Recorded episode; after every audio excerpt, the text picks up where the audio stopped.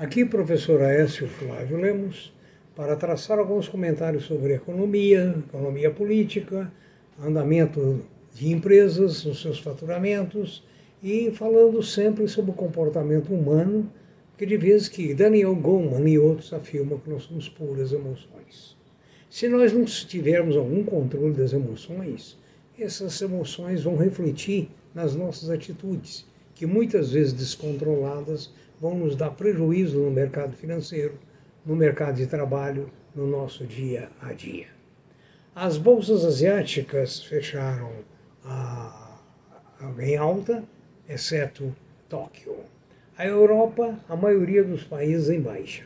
Nos Estados Unidos, baixa generalizada, tanto Dow Jones, S&P, Nasdaq e Russell.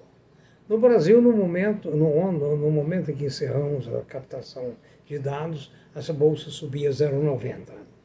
O petróleo Brent, em Nova York, cotado a 84,80. O dólar caiu bem, 5,49 no Brasil, 5,48 por aí. E o euro, 6,36. Espero que seja um caminho, pelo menos temporário, de normalidade, se os políticos assim o permitirem. O ouro fechou a 1,831 hoje. A prata, 24,35.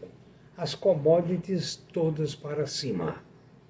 Um trader nos Estados Unidos perdeu 12 milhões de dólares em bitcoins.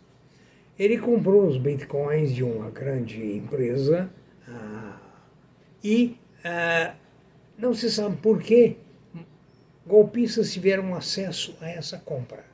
Entraram em contato com ele e disseram que a conta dele estava bloqueada por acesso, digamos, inconveniente. E que ele então fornecesse num telefone, num outro telefone da própria quadrilha, os dados da conta, inclusive senha. Nesse momento, ele ficou a zero, ou seja, roubaram todos os 12 milhões de dólares. Então veja bem o perigo de fornecer dados como CPF, senha nem se fala, né? ah, por telefone para, é, digamos, em acertos de empresa, em abordagens e coisas assim. Então, veja bem, é um grande aviso para que prudência, caldo de galinha, muita discrição e desconfiança não faz mal para ninguém. Ah, nós falamos na, na nosso bate-papo anterior, nós falamos sobre Maquiavel. Falamos, enfim, sobre diversos autores, inclusive a influência pré e intrauterina na vida do indivíduo, e assim sucessivamente. Então nós vamos falar sobre, um pouco mais sobre Heráclitos, quanto ao planejamento estratégico, quando ele dizia que não há vento favorável para quem não sabe para onde vai. Isso na Grécia Antiga. O planejamento estratégico, depois, já nos tempos romanos, foi algo espetacular. Agora, chamando Maquiavel, Roma dominou pela força. Inclusive, eu me lembro de ter lido sobre uma tribo uh, irlandesa que venceu uma batalha contra Roma e posteriormente Roma exterminou toda aquela uh, tribo. Né? Então veja, o Império Romano se manteve por séculos dominando o mundo todo com um planejamento estratégico fundamental, perfeito e dentro, logicamente, do pensamento maquiavélico ou seja, dominar pela força, né? alcançar os objetivos não importando com os meios. Né? É o domínio físico, o domínio psicológico e assim sucessivamente. Já quando nós vemos o mundo de Alexandre o Grande, que expandiu seu poderio por toda a Ásia, ah, e, na realidade, ele morreu muito cedo, 32, 33 anos, não teve tempo de fazer uma equipe que permanecesse coesa para administrar todo aquele patrimônio mundial. Resultado: com a falta desse planejamento, com a falta desse elemento, o império de Alexandre o Grande esfacelou.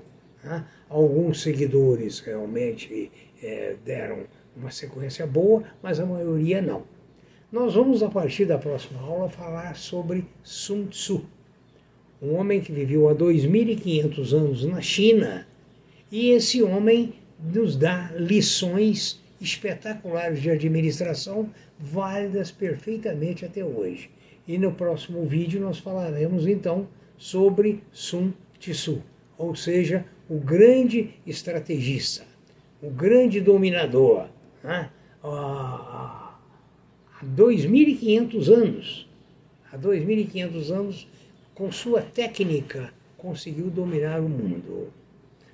Vindo para o Brasil, o grupo Mubadala, Mubadala, eu sempre tenho dificuldade de falar esse nome, que é um fundo soberano é, dos países árabes, acabou de assumir o controle do metrô do Rio de Janeiro, que até então pertencia à Inviapar.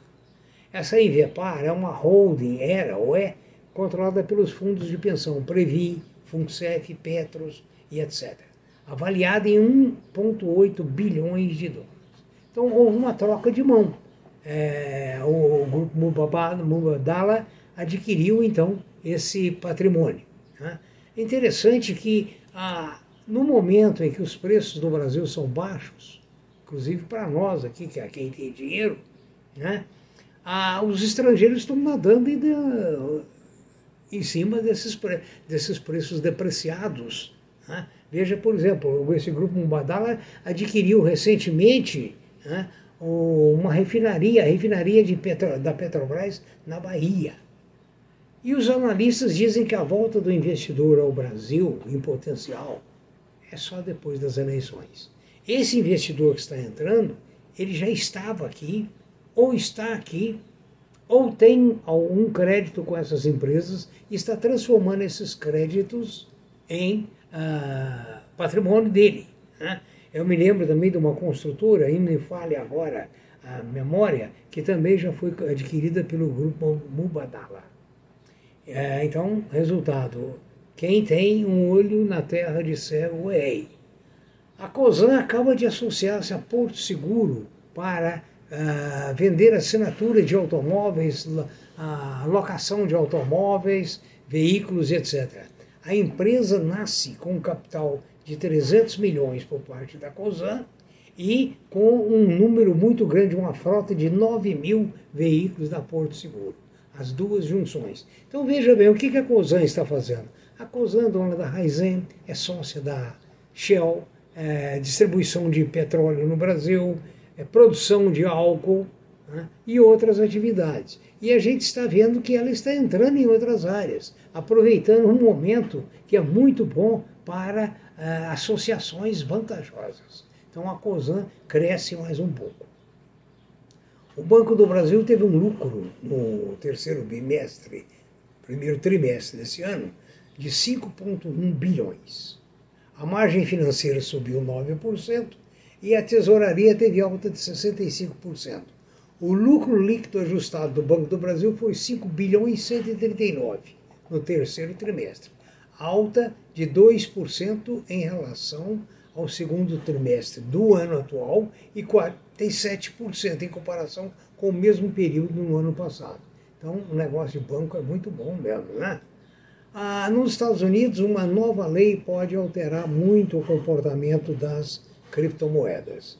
O Departamento de Imposto de Renda está estudando ah, que essas transações passam a ser escrituradas oficialmente. Então, por exemplo, comprando um carro da Tesla e pagando em criptomoeda, deverá entrar no balanço ah, dessas. Ah, no balanço da, dessa empresa e automaticamente o fisco vai tomar as suas providências tributárias os Estados Unidos reabriram as fronteiras para o setor de turismo. Quero lembrar que os Estados Unidos, nesse período da Covid, perdeu 300 bilhões de dólares em turismo. A São Martinho, que eu venho sempre falando nessa empresa, teve quebra de safra, mas lucrou 368 milhões. Cresceu 11% no segundo trimestre, no terceiro trimestre desse ano. Aí essa empresa São Martinho, do, do ramo agrícola é uma empresa muito bem gerenciada com alta tecnologia no campo. Agora, uma coisa boa para quem tem ações da Bradespar.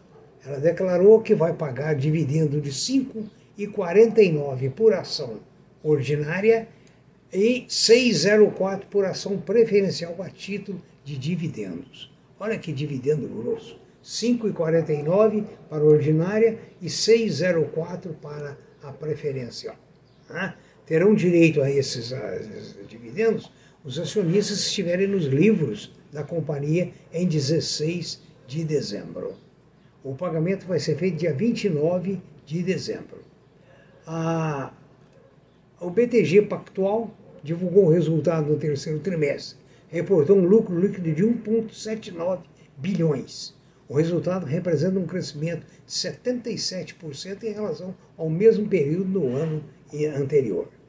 É.